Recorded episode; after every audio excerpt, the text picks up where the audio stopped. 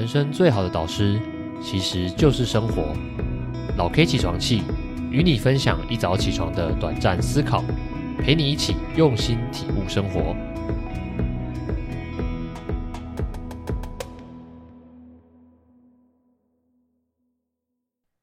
Hello，我是老 K，这是继第一个开篇 Podcast 节目之后的第一批零一集的 Podcast 节目。呃，这个节目呢，主要是想跟大家分享我生活中发生的真实故事，以及对我带来的启发。那会以一个老 K 起床气的形态，也就是我一早起来的呃思想跟反思，来跟大家做分享。那今天想要跟大家分享的起床气故事是呃关于增强自己的身份认同，把困难的事融入生活的这件事。想跟大家分享一段故事，就是其实从去年十二月开始，也就是二零二二年的后半年，我与我一位创作者的朋友，他叫做 Ricky，他是一位营养师。那也许有些听众们听过他的名号，就是他在 YouTube 上有一个频道，也叫做 Ricky 营养师。那我跟他开始有配合，就是进行减脂、进行呃饮食控制的合作。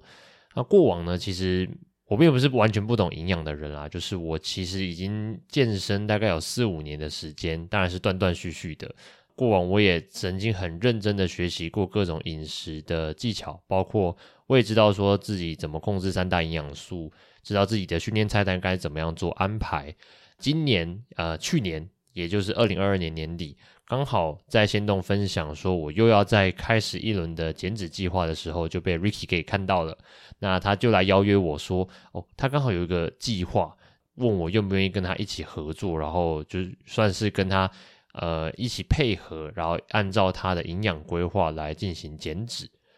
也想先跟大家分享啦，其实我过往减脂很很多轮的嘛，那我也想跟大家分享为什么我当时会复胖的原因。我想大家可能听众们都蛮多有这样子的经历的，毕竟我们今天谈的是身份认同嘛。每当我们要开始一一轮的饮食控制、一轮的减脂的时候，很多时候我们会说服自己说，呃，告诉自己说，我们是短暂的，这段期间我们必须要这样子做饮食的控制，我们要呃去计算三大营养素，甚至如果你跟我一样比较极端的话。我们甚至就是会去称重每一个自己吃进去的食物，希望去控管每一个热量摄取，然后维持在一定一定的热量赤字，那才有办法成功的减脂。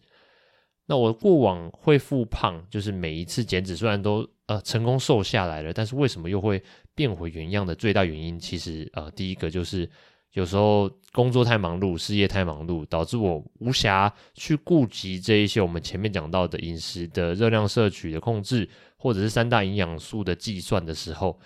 我就会有一种嗯啊没有时间了，就算了吧，那就回归正常，回归正常吃。那加上我自己是有一点压力吃习惯的人，所以就会导致我那一阵子假设越忙碌越没有控制，我就会变成从极度克制。到极度放纵，最后就会复胖。那第二个呢？我后来就是出社会之后，其实生活的变动、生活的压力其实是维持在一个水准的左右，就不会压力太大，也不会说压力很小。后来为什么还是会有复胖的情况产生？其实就是因为，呃，可能第一个有搬家，或者你换了一个县市居住，或者是像我去年，我其实在二零二一年的结尾已经几乎是减脂成功了。我那时候非常满意我的身材。也一直在往好的地方走，但就因为二零二二年年初，我那时候刚硕士毕业半年，然后我就收到了兵单。当兵就是一个对我来说，就是完全我的生活的步调被打乱了。我要被带到一个陌生的环境去，呃，待四个月。虽然虽然大家可能觉得四个月其实没有很长，但对我来说就是生活大很大的一个转变。那那时候也因为这样子，所以我进到了军营。我去当兵之后，里面唯一我能控制的，不是我的时间无法被控制，我想做的事无法由自己掌控。那我唯一能做的，就是在吃饭时间疯狂的吃那些我喜欢的美食，所以就因此复胖了。然后那时候还想说啊，早知道我进去当兵都会复胖，我不如早一点把自己吃胖一点，就不用当兵了。但这样想也来不及了。所以，其实，在十二月开始跟 Ricky 营养师配合之后啊，我之所以会想分享今天起床气，就是因为我跟 Ricky 营养师一起约了一顿饭，因为我们两个都是高雄人，刚好在高雄看到他分享说，诶，他的老家在哪里哪里，然后他去附近的健身房，然后我一查地图，哦，原来在我家，就是在我老家旁边呢，我就马上跟他约吃饭，本来要约一起训练啊，但是后来没有约成，就约了一起吃饭。跟大家分享一个很好笑的，就是我们那天约吃饭，我想说，哦，不然喝杯咖啡好了，我就说，要不然我们去附近的星巴克怎么样？那 Ricky 就说，哦，我们去附近的麦当劳吧。然后我心里就第一个就想到的是，哇，跟营养师约在麦当劳，真的是，嗯，蛮违和的。但是我我后后来也知道说，Ricky 一直以来的营养的控制的这个个性呢，它并不是叫你什么不能吃，什么必须克制。它是一直在教我们说，怎么样把饮食融入生活。那也是我们今天想要讲的重点，就是我们怎么增加自己的身份认同，然后把这种像饮食控制，像是呃创业这种困难的事情融入你日常的生活中，让你无痛达成目标。在 Ricky 跟我分享他对于饮食的一些观点的时候，他其实跟我讲了一段故事。那那段故事是他与另外一位健身的 KOL 叫做 Sebastian，他一起出国。我不知道他们出国行程是什么，反正他们就分享了说，他跟这位很热衷健身的 KOL 一起出国的时候，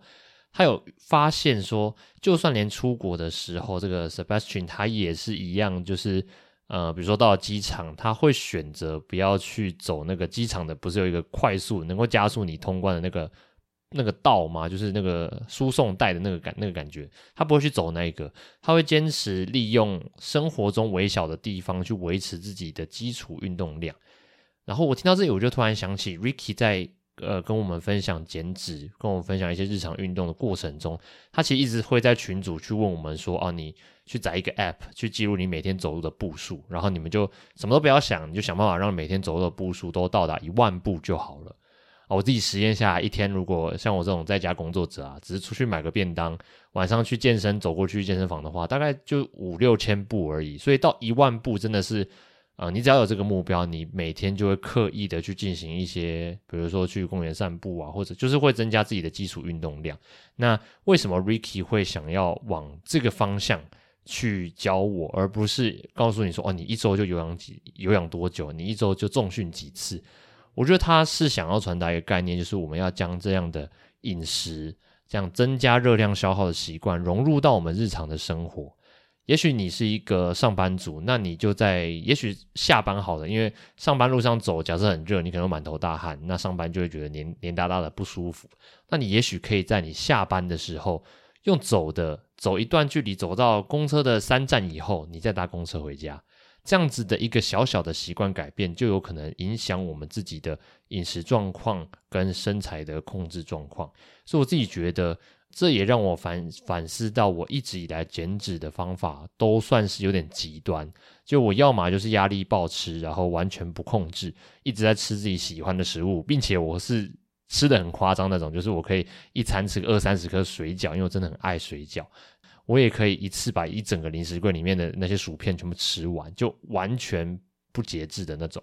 当我开始控制的时候，我会变成超级极端。我会每一餐去精算我吃进的所有食物，并且我都会说我自己就像吃饲料一样，去反正就是把热量吃到。我并不享受那些食物，呃，那些吃食物的过程。我自己觉得啊，以跟 Ricky 聊天最大的启发，一直以来都是。我认为，不管是饮食控制，还是我平常在做的这些自媒体创作啊、创业的过程，我认为都要把这些东西尽可能的去找到一个融入生活的方式，这样子我们才有办法长远的去做到它，而不是一直靠冲刺。我相信不少听众应该也跟我一样，就是一个很爱冲刺的人。我们可以好几天不睡觉把一件事情完成，但你却会发现，长远来说。你跟那些日常一直持续努力、持续稳定输出的人得到一样的结果，那我们干嘛这样子搞，搞得自己这么累呢？还想跟大家额外分享一个，就是既然跟 Ricky 这样子饮食控制的过程啊，其实我我会称它为比较算是控制派、数据派的做法，也就是我们会去算热量、算食物的摄取，不管我们再怎么融入生活，还是会啦。我自己现在又有另外一个见解，就是因为我认识了一位营养师，他他也是营养师，他叫做 Cindy。那这位 Cindy 营养师呢，他自己也是有好几年的减脂经历，他跟我分享很多关于一个名词叫做饮食自由的方式。那饮食自由算是蛮启发到我。那他想传达的一个概念是，我们其实不需要去控制我们饮食的摄入，或者是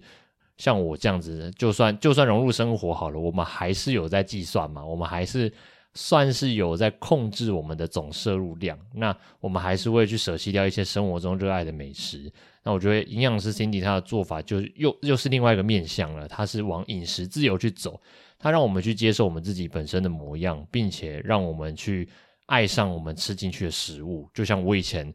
吃了一堆零食，其实是没有满足感，反而有罪恶感的，但。呃，听他的分享，他的故事，他就可以说出：“哦，我好爱这一个甜点，所以我要好好的珍惜，好好的享用它。”所以，其实我觉得，虽然呃，我现在想的是要把减脂、要把饮食控制融入生活，我要做好身份认同，我要像是 Sebastian 的这个出国的案例一样，我时时都记得自己是一个热爱健康、热爱呃会控制身材的人，所以我会把握住每一个生活中的。小小的机会去做到这件事，做到这样子的人会做的一些习惯，但也许未来的终点，说不定是心理营养师的那一个终点，就是我。也许最后接受了我自己，接受了一直以来可能算是微胖的我，让我自己去接受我日常的这些热爱美食的行为，并且好好的享用那些呃生活给我带来的美食。也许这才是我的终点，也说不定。所以今天的故事其实差不多就分享到这边啊。那呃，以后的节目我也每天会跟大家分享一个就是这样子的故事带来的一个小小的启发，也会分享一些要点告诉大家。今天想跟大家分享的启发就是，当我们想要去什么样的终点，首先我们要做的就是要先说服自己是那样的人，我们才更有机会去达成我们那样的目标。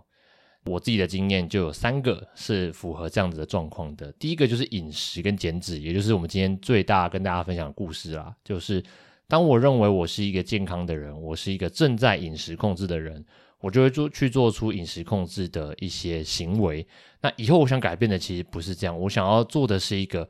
我是一个长期会控制饮食，但是我也同时可以享受美食的人。也许我想要做到的是这句话。所以我会把握每一个享受美食的时机，但同时我也不会允许自己太过于的压力暴食啊，或者是再再回到之前复胖的模样。我希望可以达成这样了。第二个，这个要先说服自己是什么样的人就可以达成目标的，就是创业跟当讲师这件事了。很多时候我们在创业的时候都会怀疑自己啦，就是冒牌子症候群嘛，觉得呃是不是自己还不够格去自己创一个事业，我不够格去带团队。不够格去做出一些现在市场上没有的东西，来创造某些无中生有某些你想要创业的项目。那当讲师也是一样的，我目前的能力呢，是不是能够让我去做教学？这个都是很多讲师、很多创业者会有的自我怀疑。我自己觉得，就是我们要先反过来去思考：说我现在就是一个创业者，我看到了什么样的市场缺口是现在没有人在做的，所以我要去做，所以我正在。做到的路上去执行了，我觉得这就是我们要先说服自己的。第三个，也就是今天在录制的之前，刚好有一位朋友来跟我聊的，他问了我一个很有趣的问题，我也想跟大家分享。他问我的是：呃，老 K 啊，你在做这个自媒体这好一阵子的时间，你有没有想过，你以后会不会回归职场啊？你会不会担心你做自媒体做了这么久？你回归职场，你你会跟职场脱节，就是你以后会不会回不去？你会不会担心这件事情？这就是我第三点觉得我们要先说服自己的，就是当我们要脱离职场去做任何的自由工作形态，像是接案，像是你是自己创业，或者像我们是比较偏网络行销，就是自媒体创业这种比较非实体创业的，都一样要先说服自己，告诉自己说自己是有那个价值的。我们的价值不是由职场来赋予我们，不是由职级，不是由薪资的高低，而是透过我们自己能够钻研的专业，我们能够达到的影响力，我们能够去影响这个世界上的某一群人，给他们更好的东西，或甚至对他们有所启发。那我觉得都是我们自己自身的价值。所以听到这位朋友这样子问我，其实我自己也突然怀疑自己一下，就想想说，哎，今年我有一堆新计划。如果我失败了，会不会其实我也有可能要回到职场？但后来想想，不，我我其实不担心这个，因为如果失败了，明年的我就会找到明年的我能够做的事情，再持续的去钻研新的专业，再持续的找到我可以影响、可以帮助的那群人，给他们一点的帮助。那我自己是特别享受这样子影响别人人生的过程，比起在职场呃做一个小螺丝钉工作，我更喜欢这样子的工作环境。